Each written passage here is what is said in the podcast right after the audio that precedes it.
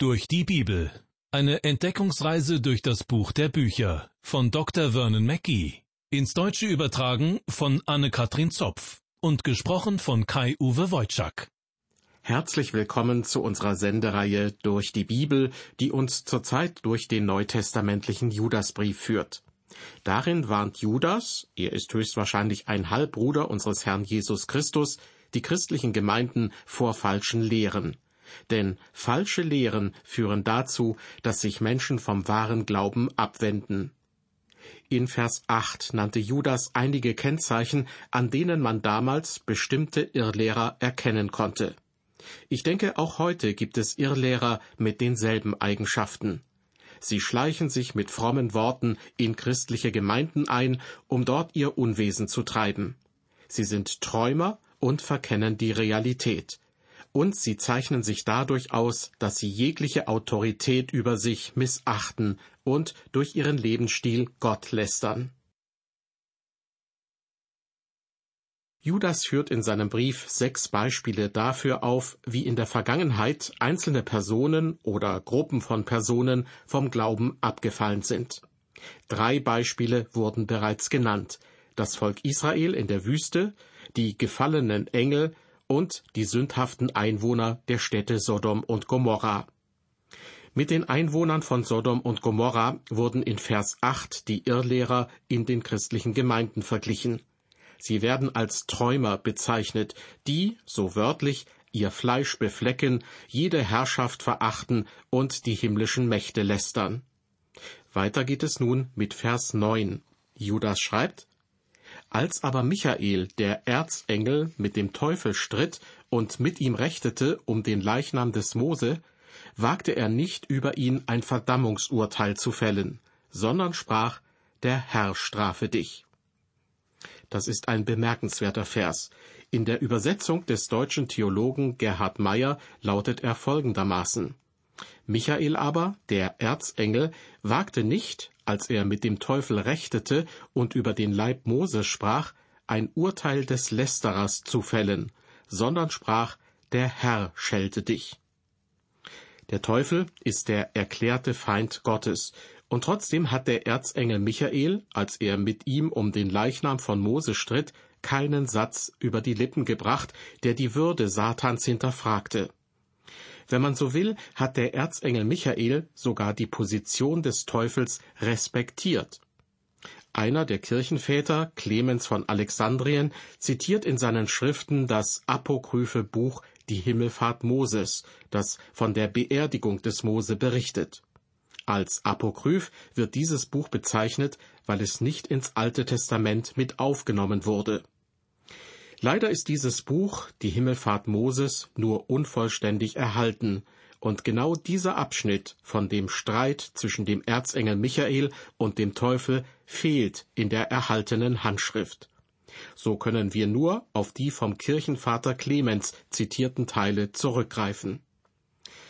Wir lesen im fünften Buch Mose Kapitel 34 Vers 6, dass Gott selbst Mose begrub und kein Mensch bis heute weiß, wo genau Mose begraben liegt. Nach dem apokryphen Buch, das davon handelt, bekam der Erzengel Michael von Gott den Auftrag, Mose zu begraben. Doch der Teufel erhob Einspruch. Vielleicht hat er gesagt, er sei doch der Herr über die Materie, also gehöre der Leichnam ihm. Vorstellbar ist auch, dass der Teufel auf den Totschlag hinwies, den Mose begangen hatte. Das wäre ja völlig im Einklang mit seinem Wesen als Ankläger der Menschen. Mose hatte in Ägypten einen ägyptischen Aufseher erschlagen, der einen der Israeliten misshandelt hatte. Und das hatte der Teufel natürlich nicht vergessen. Es heißt auch, der Teufel hätte verhindern wollen, dass Mose später auf dem Berg der Verklärung erscheint. Jedenfalls können wir uns leicht Gründe vorstellen, warum der Teufel Anspruch auf den Leichnam von Mose erhob. Aber die einzige Antwort des Erzengels Michael darauf lautete, der Herr, also der Schöpfer von Himmel und Erde, der soll dich verurteilen, er strafe dich. Michael nimmt das Urteil Gottes nicht vorweg, er überlässt das Urteil Gott dem Richter. Der Teufel ist das Böse in Person. Das heißt nicht, dass er nur mal etwas Böses getan, zum Beispiel etwas gestohlen hat, sondern das Böse in ihm ist die völlige Rebellion gegen Gott. Er setzte seinen Willen gegen den Willen Gottes. Sein Stolz war so groß, dass er ganz unabhängig von Gott sein wollte. Er dachte sogar, er könnte Gott vom Thron stoßen oder wenigstens über einen Teil des Universums herrschen. Gott hat ihm erlaubt, auf dieser Erde seine Rebellion fortzuführen. Selbst damit verfolgt Gott ein eigenes höheres Ziel. Doch der Teufel glaubt immer noch, er könne einen Teil des Universums unter seine Herrschaft bringen. Ja, ich bin mir sicher, dass der Teufel die Alleinherrschaft über die ganze Erde will. Doch zurück zu unserem Vers. Da heißt es, aber Michael, der Erzengel, wagte nicht, über ihn ein Verdammungsurteil zu fällen, sondern sprach, der Herr strafe dich. Das heißt, der Erzengel Michael hat den Teufel nicht einmal beschimpft oder verflucht, und das hätten sicher viele von uns gern getan. Viele hätten ihm vermutlich mal richtig die Hölle heiß gemacht. Der Erzengel Michael tat es nicht. Und warum nicht? Nun, als Erzengel hielt er sich genau an Gottes Weisungen. Er stellte sich unter Gott. Er war nicht wie der Teufel, der immer gegen den Willen Gottes arbeitet. Michael zeigte sogar einen gewissen Respekt für die Position des Teufels. Vor allem aber maßte sich der Erzengel Michael nicht an, der Richter zu sein. Das war Gott selbst. Und so sagte der Erzengel nur, Gott strafe dich. Er wusste, wen Gott straft, der ist wirklich gestraft und dem Gericht verfallen. Hier haben wir alle etwas zu lernen, denke ich. Viele Christen wissen nicht, wie man sich jemandem unterordnet, nicht einmal Gott. Liebe Hörerin, lieber Hörer, Sie und ich, wir sind nur Geschöpfe, und Gott ist der Schöpfer. Welches Recht haben wir, auch nur eine von Gottes Taten zu hinterfragen? Verstehen Sie mich bitte nicht falsch. Ich meine nicht, dass wir einfach alles als Gott gegeben hinnehmen sollen, was passiert. Ich selbst hadere auch oft mit Gott. Häufig will ich wissen, warum Gott etwas tut oder warum es ausgerechnet in meinem Leben passiert. Vielleicht geht es Ihnen ja genauso. Aber wir müssen Gott als den Schöpfer anerkennen. Er ist unser Erlöser, der uns liebt aber er ist auch der heilige und hocherhabene Gott. Er ist der gerechte Richter. Er macht keine Fehler. Bei ihm gibt es kein Versehen und keine Unachtsamkeit. Alles, was er tut, ist richtig. Und deshalb können wir ihm vertrauen, wir alle, Sie und ich. Aber tun wir das auch? Respektieren wir Gottes Autorität? Respektieren wir Gott als Person? Es kommt einmal der Tag, an dem jeder Mensch vor Gott Rechenschaft ablegen muss. Dann wird unser Herr Jesus Christus sagen, Ihr habt gesagt, Herr, Herr, aber ihr habt nichts von dem getan, was ich befohlen hatte. Jeder ging seinen eigenen Weg und tat, was er für richtig hielt. So sieht Jesus die Menschheit. Gilt das auch für Sie und für mich? Der Erzengel Michael ist ein Vorbild für uns, ein Vorbild darin, sich ganz unter die Autorität Gottes zu stellen. Judas stellt den Erzengel Michael hier außerdem den Irrlehrern gegenüber. Sie sind sehr von sich eingenommen, sie achten keine Autorität, sie haben auch keinen Respekt für Gott. Und diesen Respekt hatte sogar der Erzengel Michael, der höchste Engel überhaupt wie viel mehr sollten wir uns Gott unterordnen und nach seinem Willen leben. Das will Judas hier sagen. Weiter geht es nun mit Vers 10. Diese aber lästern alles, wovon sie nichts verstehen. Was sie aber von Natur aus kennen, wie die unvernünftigen Tiere, daran verderben sie. Das ist wieder ein wichtiger Vers, und ich möchte versuchen, ihn so gut wie möglich zu erklären. Diese lästern alles, sagt Judas. Und dieses Wort lästern ist das griechische Blasphemeo. Das ist das, was diese angeblichen Christen tun, diese Irrlehrer, die andere vom Glauben abbringen möchten. Sie lästern. Das ist Blasphemie, zu Deutsch Gotteslästerung. Judas schreibt, Sie lästern alles, wovon sie nichts verstehen. Was sie aber von Natur aus kennen, wie die unvernünftigen Tiere, daran verderben sie. Was Judas hier genau meint, ist nur schwer zu verstehen. Aber eines lässt sich sicher sagen. Er trifft die Gegner hart, indem er sagt, ihr versteht nichts. Denn genau das würden sie nie zugeben. Sie denken ja, sie hätten viel Erkenntnis und Einsicht und besondere Offenbarungen.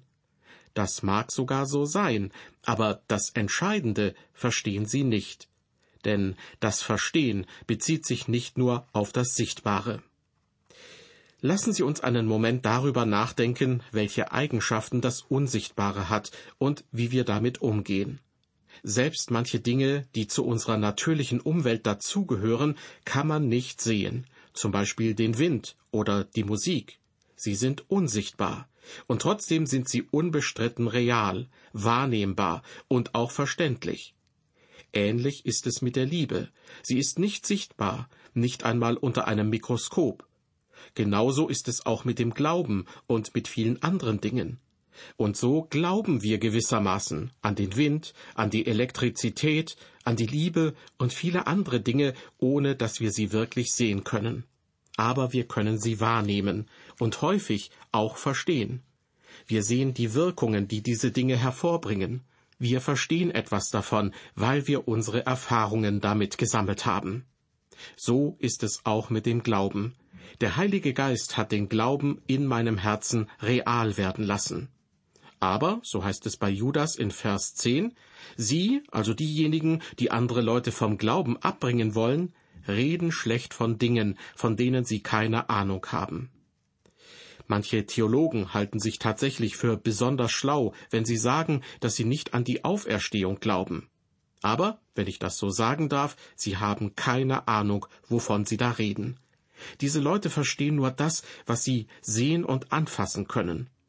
Und in dieser Hinsicht, so drückt es Judas aus, ähneln sie den unvernünftigen Tieren. Tiere wissen, was sie fressen können. Gras, Blätter, Früchte oder auch andere Tiere dienen ihnen als Futter. Das alles wissen sie von Natur aus, also instinktiv. Mit Wissen und Verstand hat das nur wenig zu tun. So ähnlich ist das auch mit den Irrlehrern, die Judas vor Augen hat. Sie haben kein Verständnis für geistliche Dinge. In der Bibelübersetzung Hoffnung für alle heißt es, ohne jede Vernunft wie die Tiere folgen sie nur ihren Trieben. Damit richten sie sich selbst zugrunde. Wir leben heute in einer Welt, in der scheinbar nur noch das zählt, was sichtbar, nachweisbar oder wenigstens erfahrbar ist. Aber das ist armselig. Das beschränkt diese Menschheit auf das, was auch die Tiere verstehen.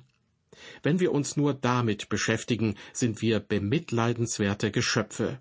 Denn offenbar haben wir die höhere Ebene der Erkenntnis nicht erreicht. Ich meine das, was Paulus im griechischen Bibeltext Epignosis nannte. Paulus schreibt, ihr könnt erkennen, dass die Bibel Gottes Wort ist. Ihr könnt verstehen, dass Jesus der Retter der Welt ist. Gottes Wort und geistliche Dinge zu verstehen, das ist Epignosis, eine höhere Stufe der Erkenntnis, als Tiere sie haben. Aber Menschen, die Irrlehren verbreiten, kennen nur das Physische und Physikalische. Sie denken, sie haben alles verstanden, was es zu verstehen gibt, und damit gehen sie zugrunde.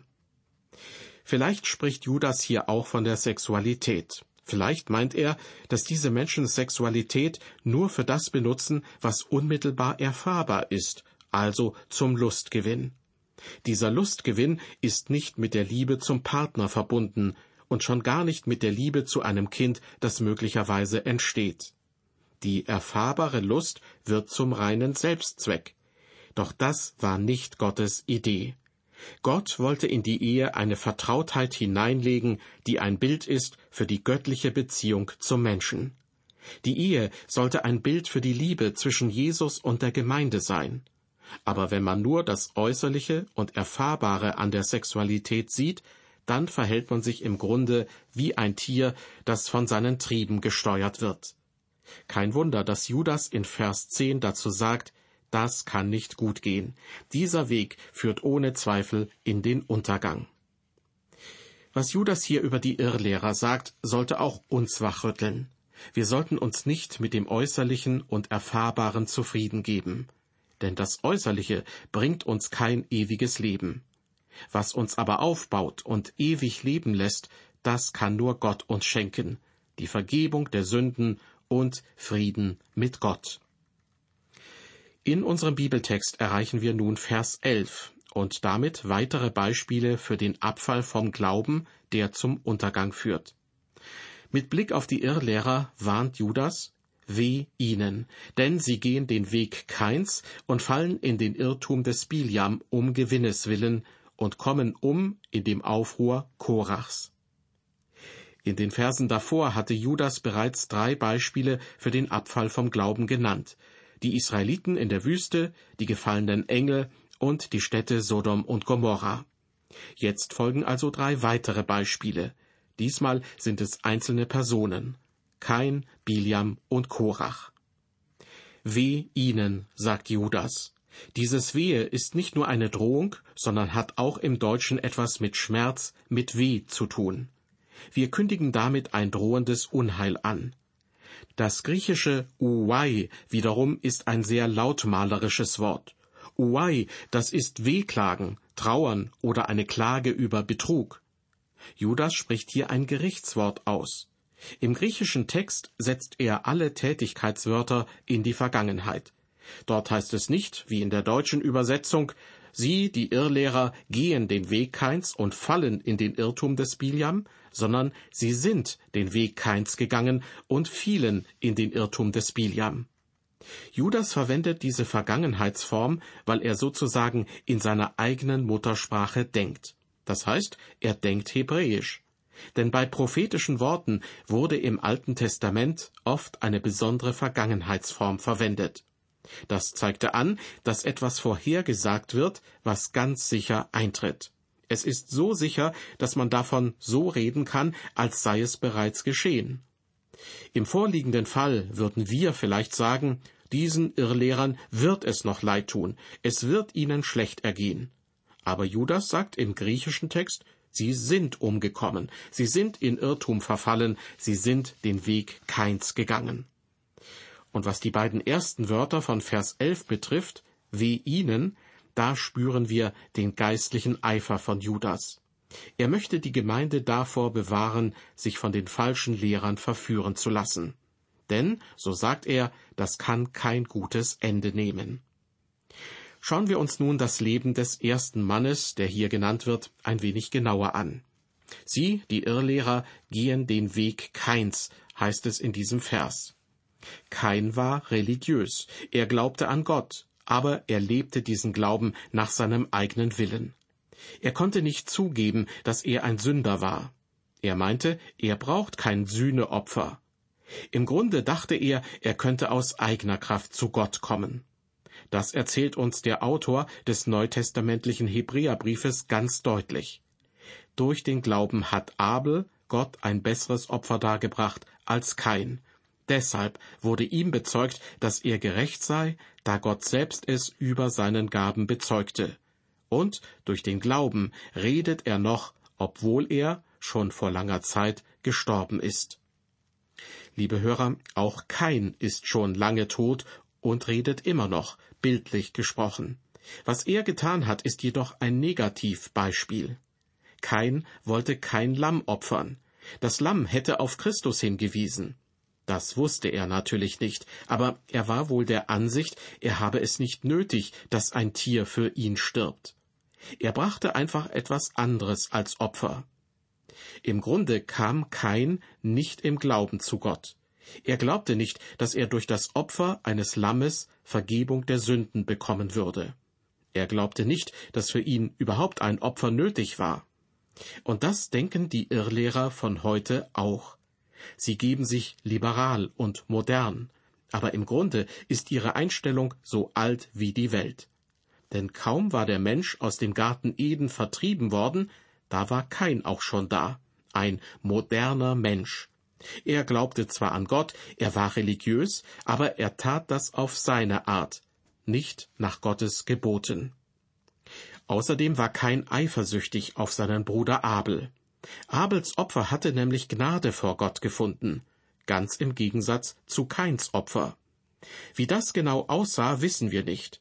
Manche Ausleger gehen davon aus, dass Gott Feuer vom Himmel fallen ließ, aber nur auf das Opfer Abels. So wäre es ganz deutlich gewesen, dass Gott nur Abels Opfer annahm. Kain war jedenfalls eifersüchtig und schließlich ermordete er seinen Bruder. Was die Eifersucht betrifft, so können wir das auch heute bei vielen Irrlehrern beobachten. Sie sind eifersüchtig und neidisch auf andere Christen. Meistens natürlich ohne das zuzugeben. Aber dieser Neid führt schnell zu Unrecht, in welcher Form auch immer. Das kann Verleumdung sein oder eben einfach eine falsche Lehre. Diese falsche Lehre verhindert, dass Menschen glauben können. Und wer andere am Glauben hindert, der ist, im übertragenen Sinne, wie kein, nämlich wie ein Mörder.